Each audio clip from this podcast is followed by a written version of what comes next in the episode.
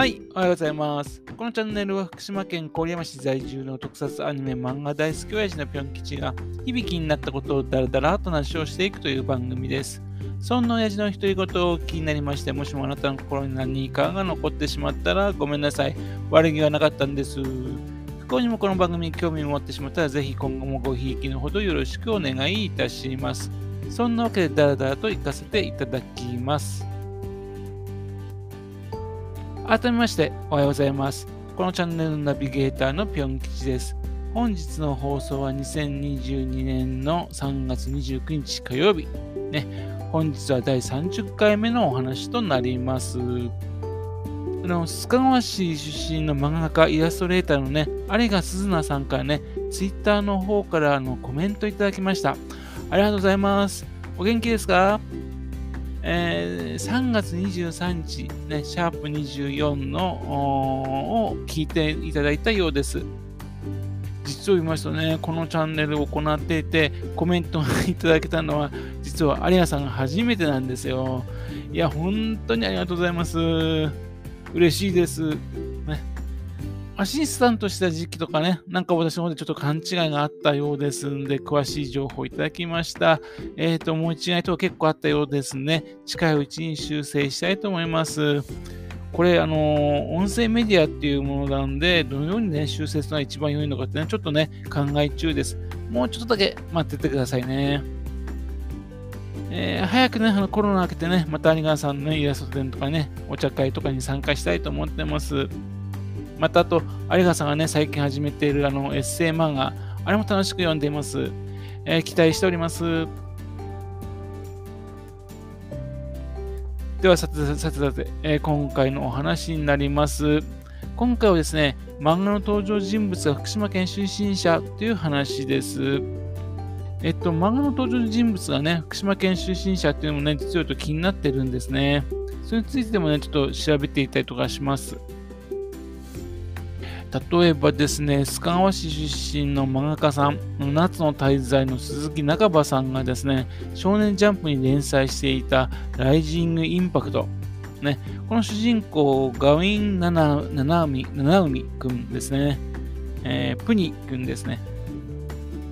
えー、覚えてますでしょうか？あの、ジャンプで連載されていたゴルフ漫画です。1998年から1999年にかけてですね、えっと、連載されていまして、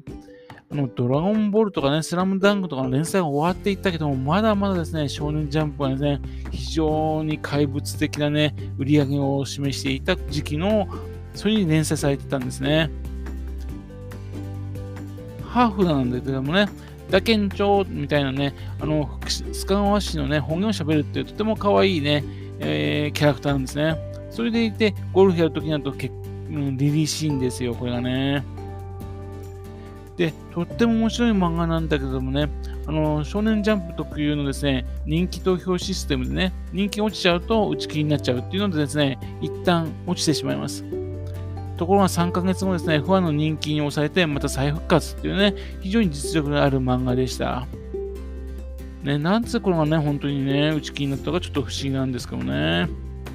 えっと、7つの大罪とかでもですね、アーサー王円卓の騎士の伝説がですね、まあ隠れていますけども、バックにね、え、この作品ね、あのー、ライジングインパクトも実を言うと、円卓の騎士がね、盛り込まれています。まあデビュー作も実を言うとアーサー王伝説が元になってますからね。ですからもうかなりアーサー王伝説が好きみたいですね。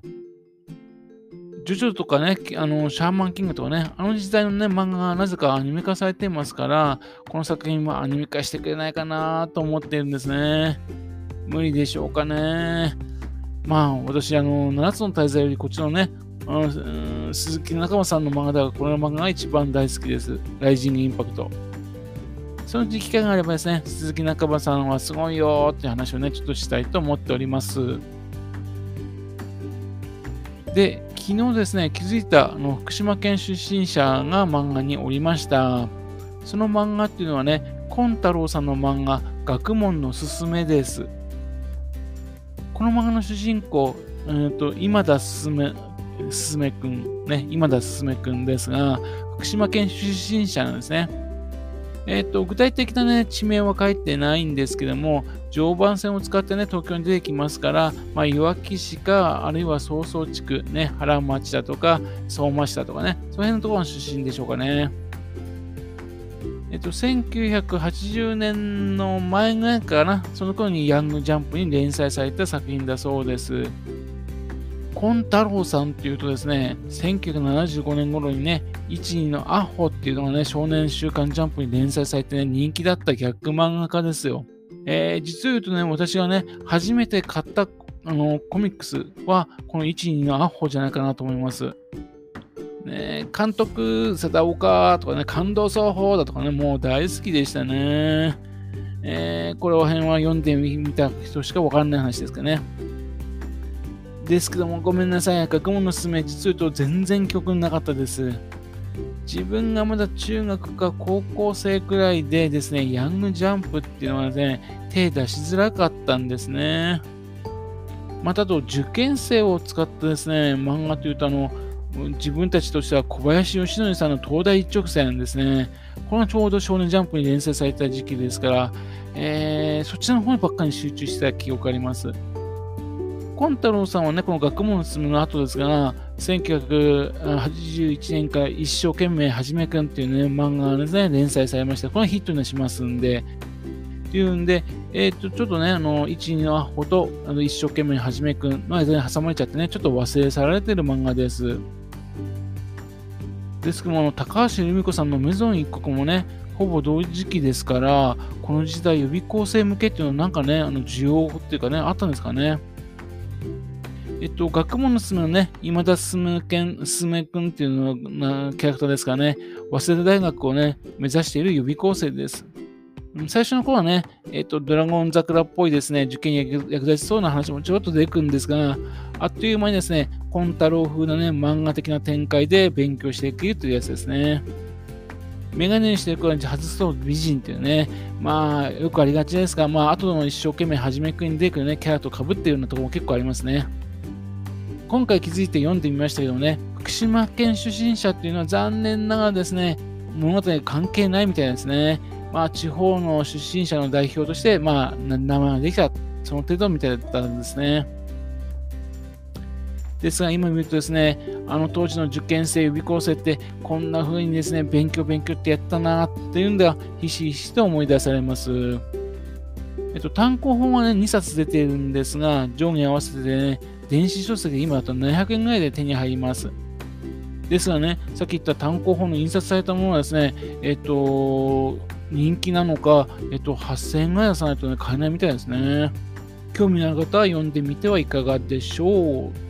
う。で、またですね、福島県出身が登場する漫画がありましたのでね、話題にしていきたいと思ってます。